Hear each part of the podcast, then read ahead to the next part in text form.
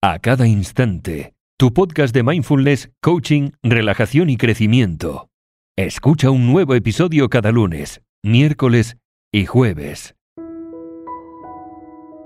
Hola, hola, muy, muy buenas. Yo soy Veronique, coach y técnico profesional en mindfulness de www.acadainstante.com. Espero que estés muy, pero muy bien. Yo feliz de estar aquí contigo un día más. Y no solo, también estoy contenta por algo que quería contarte hoy. Y es que en iVox o iVox ha lanzado la tercera temporada de premios iVox de la audiencia. Y entre ellos se encuentra nuestro podcast a cada instante en la categoría Bienestar y Familia. Así que si disfrutas del contenido que te comparto aquí y quieres apoyar mi contenido, puedes votarme y te dejaré el enlace en las notas del programa y en el primer comentario. No es necesario que me votes solo a mí, sino que puedes votar también por otros de tus podcasts favoritos y apoyar así también el trabajo de otras personas. No sé si hay un límite, pero vamos, sí que puedes votar a varios podcasts a la vez. Y de verdad que te lo agradecería mucho, aunque no vaya a ganar, no importa. Pero sí haría saber a la plataforma que el contenido que te comparto aquí gusta también. Bueno, ahora sí vamos a pasar al tema de hoy.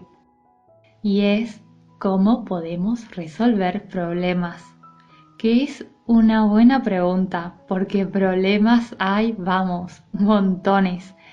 Y luego están aquellos que son pequeños o aquellos que se pueden resolver más fácilmente. Hay problemas grandes y también insignificantes. Pero seguramente a ti lo que te interesa son aquellos grandes, aquellos que Mires por donde los mires, no tienes ni idea de dónde empezar. No sabes si pedir ayuda, si hacer algo tú solo, tú sola. ¿Qué es lo primero que hay que hacer? ¿Cómo lidiar con ello? ¿Cómo abordarlo? Y te abrumas. Y te abrumas y te entiendo. Por eso el episodio de hoy para traerte claridad y orden. Y lo primero, mi querido amigo, mi querida amiga, es comprender que a no ser que estemos hablando de tragedias y nos vayamos a casos extremos, los problemas la mayoría de las veces están allí para ayudarte. Y quizás pienses, mira Veronique, me parece que ya se te ha ido la olla mujer. Quizás pienses, ¿cómo voy a tener un gran problema que me ayude cuando me llega en el peor momento, de la peor manera, cuando no me lo esperaba, cuando yo no le he hecho nada a nadie. Y es que además me impide avanzar. ¿Cómo me va a ayudar? Pues te entiendo. Y es que los problemas que la vida te presenta pueden ser muy molestos, claro que sí sobre todo si nos llegan en el peor momento y de la peor manera. Sin embargo, están ahí para ayudarte porque son escalones que te harán avanzar. ¿Y sabes por qué? Porque con cada problema que enfrentas aprendes algo nuevo, aprendes algo diferente, aprendes cosas que te ayudan a ir más rápido y de manera más sabia te vuelves más fuerte también, te vuelves una persona diferente que luego no la cambiarías por nada. Por eso, una de las cosas que no deberíamos hacer es simplemente ignorar o omitir ese problema. Y un error en el que caen algunas personas es el de querer saltarse ese problema, como si actuando de esta manera estuvieran tomando un atajo, pero no hay atajos. Y esquivar las piedras, en vez de saltarlas, es renunciar a todo el aprendizaje y a todo el crecimiento escondido allí. Y lo más probable es que luego de todos modos esa persona se caiga igual. Entonces, la pregunta, la gran pregunta del episodio de hoy es, ¿cómo podemos entonces abordar los problemas con éxito? Bueno, muy bien. Lo primero es siendo conscientes de que no existen problemas que sean imposibles de superar. No hay problemas insuperables. Lo que hay, lo que sí hay, son enfoques ineficaces para resolver un problema, que es muy distinto. Y muchas personas simplemente se ahogan en un vaso de agua por este motivo. Es como intentar llenar una piscina cargándola ida y vuelta con cubetas de agua, sin ver que del otro lado hay una manguera que podrían poner y ya está. Y muchas veces sucede esto con mayor frecuencia de la que crees. ¿Y sabes por qué? Porque se han acostumbrado a hacer las cosas una y otra vez de la misma manera de siempre y buscan resolver un problema por costumbre del mismo modo, ya sea que les haya funcionado en el pasado o no. Y quizás te preguntes, ¿por qué sucede esto? ¿Por qué nos pasa esto? Porque, ojo, esto nos pasa a todos y a todas en algún momento de nuestras vidas. Hay quienes se dan cuenta y lo cambian y quienes no. Y esto sucede por la siguiente razón, y es que muchas personas no logran superar sus problemas porque no se hacen preguntas o se hacen las preguntas de siempre. De hecho, lo único que se interpone entre una persona y la solución a su problema podría ser simplemente una pregunta, como por ejemplo, ¿Hay una mejor manera de llenar esta piscina?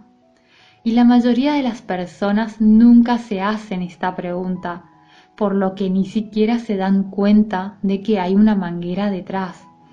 Se apegan a aquello que ya saben y conocen, porque siguen haciendo preguntas que en el fondo son pobres e ineficientes y que lamentablemente no llevan a ninguna parte.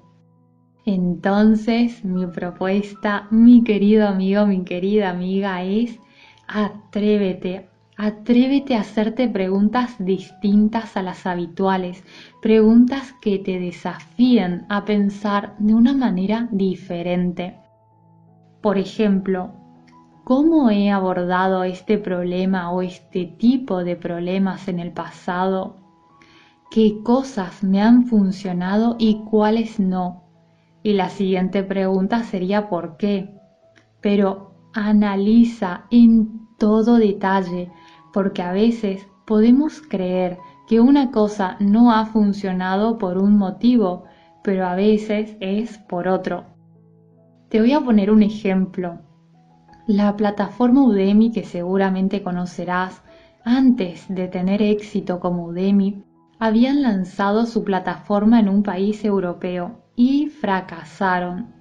Ya luego los creadores se fueron a Silicon Valley a buscar financiación que, bueno, les costó horrores. Pero, en fin, los creadores podían haber caído en el error de pensar, como de hecho algunos inversionistas no invirtieron porque creían que la idea no gustaba a las personas sin embargo, en un principio cuando abrieron en Europa, fracasaron porque en el país donde lo habían lanzado las personas no estaban culturalmente preparadas para aprender de ese modo. Y así a veces caemos en el error de pensar que una cosa no ha funcionado o sí ha funcionado por un motivo y lo damos por descontado. Por eso la importancia de pensarlo, de analizarlo, si efectivamente qué ha funcionado, qué no y por qué. Y tratar siempre de ver si hay algo que se nos está escapando. También podrías preguntarte de qué manera aún no he intentado todavía resolver este problema. ¿Qué otras opciones podrían haber? Y podrías obligarte a hacer una lista de 30 maneras distintas de resolver ese problema para salir de la caja. Luego podrías ver cómo han abordado este problema otras personas y también preguntarte qué puedes aprender de estas personas, porque quizás de manera general el modo que ha tenido de resolver un problema una persona quizás no te entusiasme para nada, pero quizás, y es altamente probable, que de todos modos encuentres algo allí te pueda servir. También pregúntate ¿Hay otro modo en el que pueda pensar acerca de este problema? Pregúntate también qué beneficio le puedes sacar a ese problema, cómo podrías aprovechar esta situación, qué valor o qué fruto rendimiento o qué aprendizaje puedes extraer de aquí. Y por suerte no se necesita contar con quizás qué cosa para, para esto, solo te basta tomar un cuaderno y analizar las cosas. Y si te haces estas preguntas y muchas más, de verdad que puedes marcar una enorme diferencia a la hora de resolver este problema. Ah, y por último, otra cosa que puedes hacer, me estaba olvidando, es comenzar a imaginar cómo distintos personajes abordarían este problema.